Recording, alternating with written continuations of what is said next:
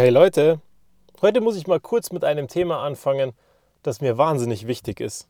Und zwar, wie passiert eigentlich Veränderung? Also du weißt schon, bei dir Veränderung, nachhaltig was Neues oder das Losbrechen und das Ausbrechen von bekannten Verhaltensweisen und bekannten Verhaltensmustern. Wie hat es in der letzten Zeit bei dir funktioniert? Hat es überhaupt funktioniert? Und glaubst du, dass es Mut dazu braucht? Dass es Schmerz dazu braucht? Ich glaube, auf eine gewisse Art und Weise braucht es beides. Auf der einen Seite Mut und Größe, dass du loslässt und sagst, okay, ich probiere mal was Neues aus. Gerade in Situationen, wo du vielleicht sogar ein Risiko hast, dabei was Neues auszuprobieren. Auf der anderen Seite, wenn du nie was Neues ausprobierst, hast du auch überhaupt keine Chance, dass sich irgendwas verändert. Und nur weil es heute ganz gut läuft, heißt es ja nicht, dass es nicht besser laufen kann. Also, versteh mich richtig. Ich will nicht, dass du alles über den Haufen wirfst und bei allem was Neues ausprobierst.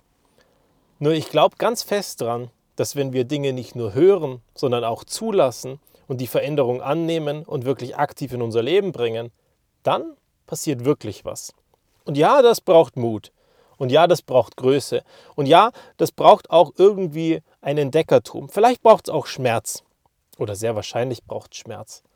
Aber wenn am Ende du dann das wirklich zulässt, was da als Veränderung passieren kann, dann tut sich richtig was.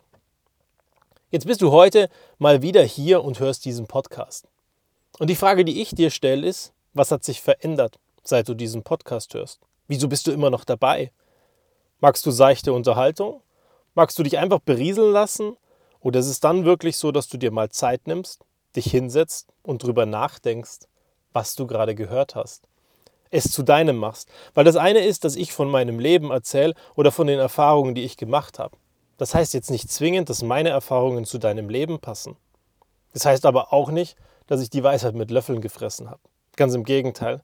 Aber woran ich glaube, ist, dass wenn wir alle ein bisschen mit offeneren Augen durchs Leben laufen und am Ende bereit sind, uns zu verändern, dass wir deutlich besser sein können und deutlich einfacher ein wunderbares Leben haben können, als anstatt die ganze Zeit nur zu funktionieren, in einem System zu arbeiten, das uns alles abverlangt und am Ende mit leeren Akkus in der Ecke zu liegen. Hey, ganz ehrlich, also meine zehn Jahre sind es noch nicht, aber meine neun Jahre habe ich voll gemacht.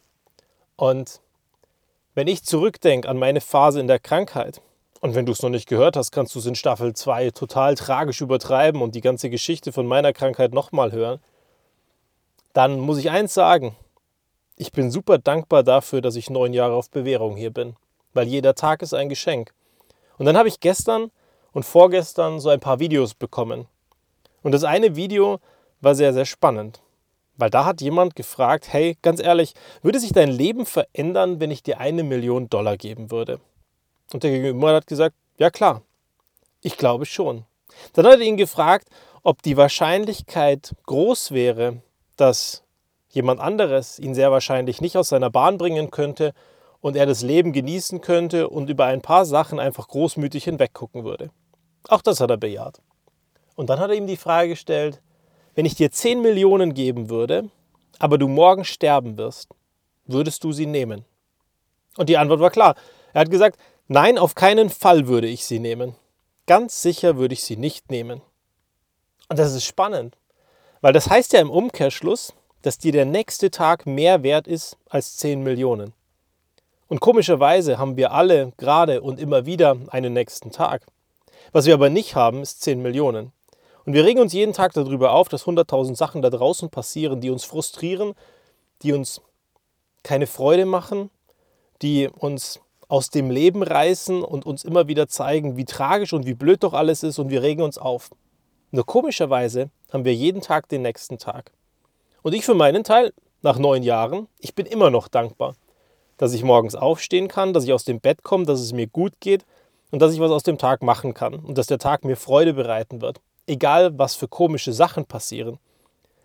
Nur weil wir diese 10 Millionen nicht haben und uns irgendwas fehlt, dann finden wir den Tag eben nicht cool. Und da muss ich dir ganz ehrlich sagen, hey, überleg mal, ist das Leben mehr wert als 10 Millionen, wenn du morgen tot bist? Und da muss ich sagen, Ich glaube da ganz feste dran. Und da muss ich auch sagen, ich fände es wunderschön, wenn du das auch so siehst. Und wenn du mal dankbar bist und wenn du mal deinen müden Arsch hochkriegst, um endlich mal was zu machen, zu verändern in deinem Leben und was besser oder anders zu machen, um was Neues zuzulassen, um was zu erleben und den ein oder anderen Tag einfach mal zu sagen, ich mache das Beste draus. Weil wenn ich heute das Beste draus mache, wird über die Zeit vielleicht nicht jeder Tag gut sein. Aber wenn ich ein Jahr oder zwei Jahre zurückgucke oder fünf Jahre zurückgucke, bin ich kontinuierlich besser geworden, mehr bei mir und fühle mich wohler in dem Leben, das ich jeden Tag haben darf.